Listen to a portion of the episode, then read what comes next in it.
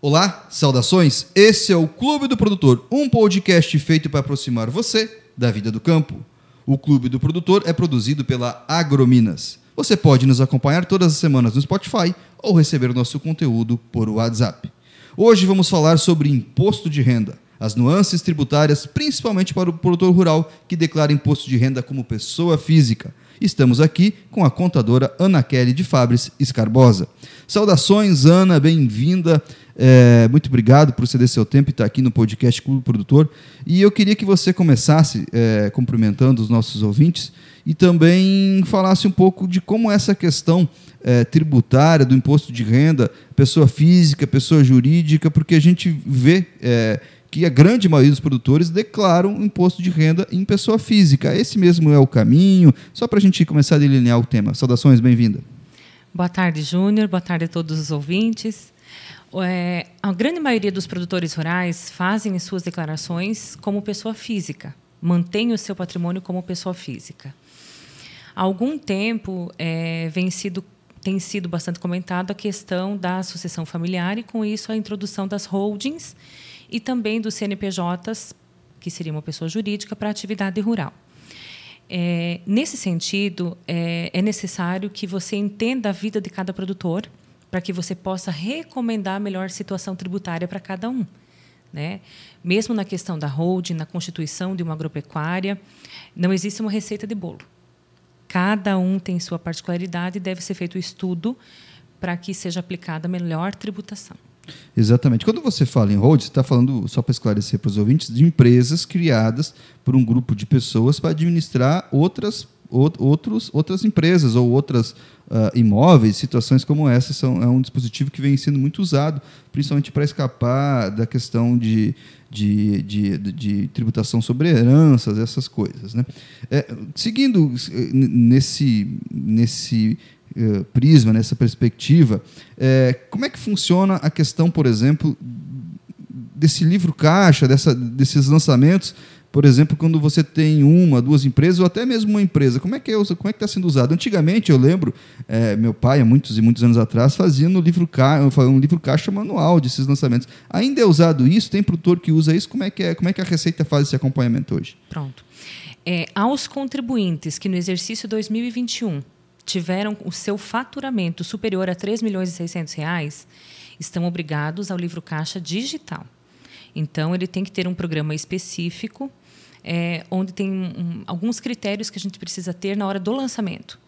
Você precisa lançar o número da nota fiscal, o CPF ou o CNPJ de quem está recebendo aquele, aquela importância ou de quem fez aquele pagamento, o NIRF da propriedade rural, onde está sendo aplicado aquele recurso, a conta corrente onde foi movimentado esse dinheiro. Então, esses produtores que têm esse faturamento precisam ter essa cautela. Aos produtores que têm um faturamento inferior a 3 milhões e 600 no exercício 2021. Você fala disso bruto, não líquido, né? bruto, né? Faturamento bruto. Esses podem ter um sistema de escrituração de livro caixa mais simples, onde só tem a receita, a despesa, para que faça a apuração para lançar adequadamente na declaração. Exatamente. Eu falei, eu falei desse detalhe porque eh, a agricultura tem números que são que assustam às vezes, né? Porque o custo de produção é muito alto. Às vezes você movimenta aí milhões, mas no final você vai ver que o lucro é, é, é muito baixo. E uma coisa que é muito comum, Ana, é, é, eu sempre lidei com produtores desde pequeno, porque venho de uma região muito agrícola e, e vivi aqui no Tocantins, muito próximo dessa realidade por muito tempo. É, a gente vê que é muito comum o produtor confundir essa questão de investimento em custeio e investimento na propriedade. Aquilo que é despesa de custeio, melhor dizendo, né? aquilo que ele gasta para produzir e aquilo que ele investe, por exemplo, na propriedade, para valorizar a propriedade. E isso tem, isso tem significação muito grande no ponto de renda. Ele pode se atrapalhar e acabar pagando mais por causa disso. Né? É, é o que, que precisa ter cuidado? É, aos produtores rurais que são que declaram seu patrimônio na pessoa física, os investimentos que fazem na propriedade, como compra de tratores, máquinas, implementos, as construções nas instalações que são feitas na propriedade, isso pode ser considerado como uma despesa de custeio. Isso para o produtor é muito bom. E agora o único, único fator que tem que ter cuidado é com relação à aquisição de outras áreas, né? Que esse precisa ter a origem financeira é, bem de, definida para que ele não, não caia em sonegação fiscal. Mas tem esse detalhe também. Ele pode estar sendo beneficiado no primeiro momento por colocar esse investimento no custeio, mas daqui a pouco, daqui a uns anos, se ele vender o imóvel, ele pode se atrapalhar e ter uma incidência muito grande ali na frente sobre a valorização do imóvel. Ou você acha que não, não Existe uma isso? regra específica com relação à alienação de imóveis rurais. Então, eu sempre recomendo aos meus clientes que, quando fazem a aquisição de uma propriedade rural, é, parte da escritura seja considerada como terra nua, o que de fato é, ocorrer, e a diferença do valor desse patrimônio, as, as benfeitorias que são realizadas nele, né? E essa benfeitoria ela entra como despesa de custeio. Com relação à preocupação no cálculo do ganho de capital em uma alienação, aos imóveis rurais que foram adquiridos a partir de 96, existe uma regra diferente para fazer o, o cálculo, onde é considerado como custo de aquisição do bem o valor informado no ITR, como terra nua. E como valor da venda, da alienação, o VTN que está na declaração do ITR do ano da venda. Existem umas particularidades para que seja aplicada essa regrinha, mas que ela é extremamente válida para que seja eh, pago o menor ganho de capital referente a essa operação.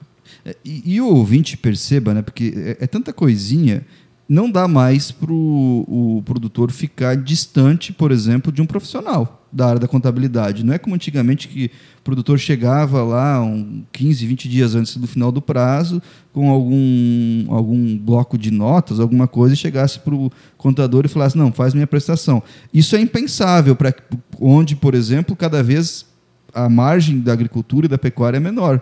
É, você falou aí várias siglas, porque tem várias, várias coisas que podem eh, determinar. É, quanto tempo o, o, o demora para você pegar alguém é, que está todo bagunçado, quantos meses ou quantos an anos, eu não sei, é, demora para um bom profissional conseguir ajustar a casa e, e para que o produtor comece a ver o, o, o, retorno, a diferença? Ou isso é, é prático, ainda é fácil de fazer? O recomendado é que o produtor traga para o seu profissional mensalmente as notas fiscais de receitas, despesas e também o extrato da conta corrente da atividade rural.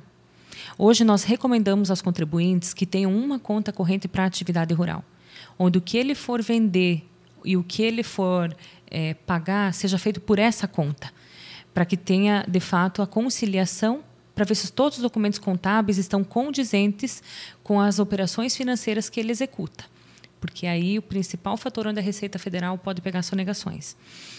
Então, é, o recomendado seria ter esse acompanhamento mensal e porque você pode verificar se o contribuinte está tendo muito lucro ou não durante o exercício. E você pode fazer a sugestão de, se está tendo imposto de renda a pagar, sugerir que ele faça investimentos para que não tenha essa incidência. É, pegar um produtor e avaliar quanto tempo eu levaria para organizar a vida depende se ele é um, um, produtor com muita movimentação ou pouca. Né? Mas que tem como socorrer nesse momento da declaração, ainda tem. É, Ana, antigamente, eu não sei se tem ainda hoje, antigamente era muito comum, não, eu não vou vender o meu, o meu produto agora, no final do ano, porque se eu vender agora vai dar muito, muito lucro, eu vou ter que pagar muito imposto de renda. E às vezes o produtor perde uma janela interessante de preço é por causa disso. Isso ainda acontece, e como é que não cair nisso? Acontece. Né? Então, aos produtores que possuem sistema de armazenamento dos grãos é, e que, de fato, não tem muitos investimentos realizados naquele ano, é, o ideal é que espere a virada do ano para que realize essa comercialização, porque você tem mais 12 meses para destinar aquele recurso no sentido de não ter imposto de renda a pagar. Aí como que faria? Caso opte por não vender em dezembro, é, o produto que ele tem estocado, ele é relacionado lá na declaração nos bens da atividade rural como estoque dos produtos que ele tem interessante. É, é, tem muitas coisas, né? A gente estava comentando antes de da gente gravar aqui a questão de empréstimos e pagamentos a prazo, é, porque às vezes o, produtor ele, como o ano agrícola é diferente do ano fiscal, né? Depois você pode, se quiser comentar sobre isso, fica à vontade. É, ele precisa ter muito cuidado nesses relatórios que vêm do banco de dívida, é, porque tem valorização cambial que incide nisso, tem valorização, diferença de preço, negociação, tudo isso acaba variando e ele tem que ter alguns cuidados né, nesses saldos, né? Exatamente. Assim, é, o que, que o produtor precisa ter cuidado é, e que geralmente o, o contador é visto como uma pessoa Chata. inconveniente por ficar cobrando documentos. Então, o que acontece? É, nós temos sistemas que cap capturam a nota fiscal, mas eu preciso do comprovante do pagamento daquela nota fiscal. Por quê? É, existem muitos produtores que fazem a compra em setembro, em agosto, que são o período da safra, que difere do nosso calendário fiscal, e mas que o pagamento dessa, nossa, dessa nota fiscal ocorre na safra, em 30 de abril, 30 de maio. Então, essa nota só pode ser escriturada no efetivo pagamento ou quando há um recebimento de contrato de receitas, no efetivo de recebimento, não na emissão da nota fiscal. Então, por isso que o produtor precisa ter esse cuidado. Você recomenda que, que cada produtor tenha alguém é, que fique é, sempre cuidando dessa parte, dessas. Porque também é muito comum a gente ver produtor misturando as contas pessoais com as contas da propriedade. Que tenha alguém é, que cuide disso, que esteja sempre em contato com o escritório de contabilidade para que se é, não se precise correr, às vezes, em cima do prazo para conseguir uma nota, conseguir um documento, porque é muito difícil. A gente viu num tempo de pandemia que, por exemplo, conseguir atendimento num órgão público, você deve ter passado isso inúmeras vezes, era quase impossível. Né? Você recomenda isso ou, ou você acha que o produtor não precisa é, ter esse gasto? Hoje eu vejo muitos produtores já com auxiliar administrativo. Muitos. Nós já temos sistemas que a nota fiscal pode ser emitida pela própria propriedade, é, o cuidado realmente da, das conciliações financeiras com documentos. Então, e o próprio orçamento financeiro, que é muito importante numa atividade, né? que um auxiliar administrativo pode ajudar muito o produtor. Porque ele não tem tempo de cuidar disso. Né? Tem tantos fatores para ele cuidar dentro da propriedade, né? Demanda de serviços para liberar, conferência de de como está saindo a produção. E a parte burocrática, geralmente o produtor não gosta de se envolver. Né? Eles gostam de estar livres, rodando a fazenda. Então, eu recomendaria um auxiliar administrativo, sim. Ana, você está há muitos anos na nossa região. Você, não que você seja velha, você, você é nova porque você veio muito nova aqui para a região e você acompanha essa realidade, tanto da agricultura como da pecuária, é, por muito tempo, até porque você é de uma família de agricultores. É, como é que você analisa nesse nesse período histórico. Eu, é, como foi essa evolução do produtor para ter mais atenção para essa questão de contabilidade, essa questão tributária, todas essas nuances. Você acha que o produtor está chegando num, num, na média? A gente sabe que tem uns que são mais adiantados, outros que são mais atrasados, por óbvio. Na média, o produtor está se esclarecendo e está buscando cada vez mais essa, é, é, é, essa busca por informação e por bons profissionais? Ou você acha que não? Vejo que sim. Muitos produtores é, têm, apl têm, aplicado é, muitos recursos de tecnologia nas suas propriedades, muitos têm consultores e eles recomendam esses cuidados, né? Então eu observo é, de cinco anos para cá uma intensificação nesse cuidado por grande parte dos produtores aqui da região e, e a própria questão da sucessão você vê muitos filhos já vindo participar da atividade e ajudando os pais nos negócios. E, e essa turma gosta de, de ter os dados na mão, né? de, de ter os cálculos se efetivamente está tendo rentabilidade ou não. Então eu vejo. A era mudança. das planilhas chegou no agronegócio também. Chegou. Ana, a gente, todo mundo que faz declaração de ponto de renda já se deparou uh, com um avanço muito grande da Receita Federal e a Receita Federal, não sei hoje, mas durante muito tempo era um dos órgãos brasileiros de maior respeitabilidade lá fora, porque implementou um sistema muito bom, muito eficiente, mas que também pega um pouco no pé da gente, porque ele cruza dados, né? Não é incomum você ter esse cruzamento de dados e alguém cair na malha fina por isso, por aquilo, por aquilo outro, e cada vez mais se avança nisso. Hoje a gente tem um fenômeno, eu não sei se você acompanha isso, mas é, há uns 4, 5 anos atrás existia movimentação com dinheiro e a gente falava, não, o cartão de débito, é, esses pagamentos vão tomar conta. E nos últimos dois anos, com o Pix, o dinheiro praticamente sumiu. É, isso é bom porque tem facilidades, mas vai dando mais subsídios ainda para a Receita controlar os pagamentos e, e, como é que se acompanha essa questão do cruzamento de dados e que embaraço pode ocasionar, principalmente para o produtor rural? Hoje, o que, que eu vejo? O governo criou uma série de declarações acessórias aos contribuintes. Nós temos o inventário de rebanho bovino, Nós temos os cadastramentos das lavouras de soja e milho no estado. Nós temos a declaração de imposto de renda, declaração de ITR, a, a questão de emissão do GTA online. IOF. Exatamente. Então, assim, eu vejo que, além, sem falar na parte financeira, né? Então, eu vejo muito que a Receita Federal, em, em função dessas declarações acessórias, está muito fácil de cruzar os dados dos contribuintes, é, principalmente quando você vê o layout de um livro caixa rural do produtor rural. É, basta o auditor dar um enter, ele tem todas as informações que ele precisa. Ana, para concluir, é, até fugindo um pouco do, do nosso script, é, você sabe dizer ou, ou, se tem alguma coisa, por exemplo, se o produtor fizer isso aqui especificamente, ele vai cair em malha fina ou não tem uma coisa específica que é meio gatilho, pode ser aleatório nesse cruzamento de dados? Não tem um gatilho, né? Não tem uma operação que chame tanta atenção. É, o, o maior fator são os grandes contribuintes, e esses são sempre os primeiros a serem fiscalizados, né? As operações financeiras que você informa é, com valores elevados. É, eu vejo muito também com relação às despesas de arrendamento. Porque no livro Caixa Digital você tem que informar o CPF de quem está recebendo aquele valor. E o arrendamento ele é uma receita rural, pro, uma receita para o produtor rural que ele deve ser recolhido no carnê-leão. Então, quando ele recebe aquele valor, ele tem até o mês seguinte para recolher o DARF. Então, eu vejo que nesses lançamentos são muito fáceis de pegar. Muito bem, Ana. É, você tem alguma dica, alguma coisa final? E deixa só o espaço aberto aqui do Clube do Produtor para você falar o que, que você acha interessante e também sua despedida.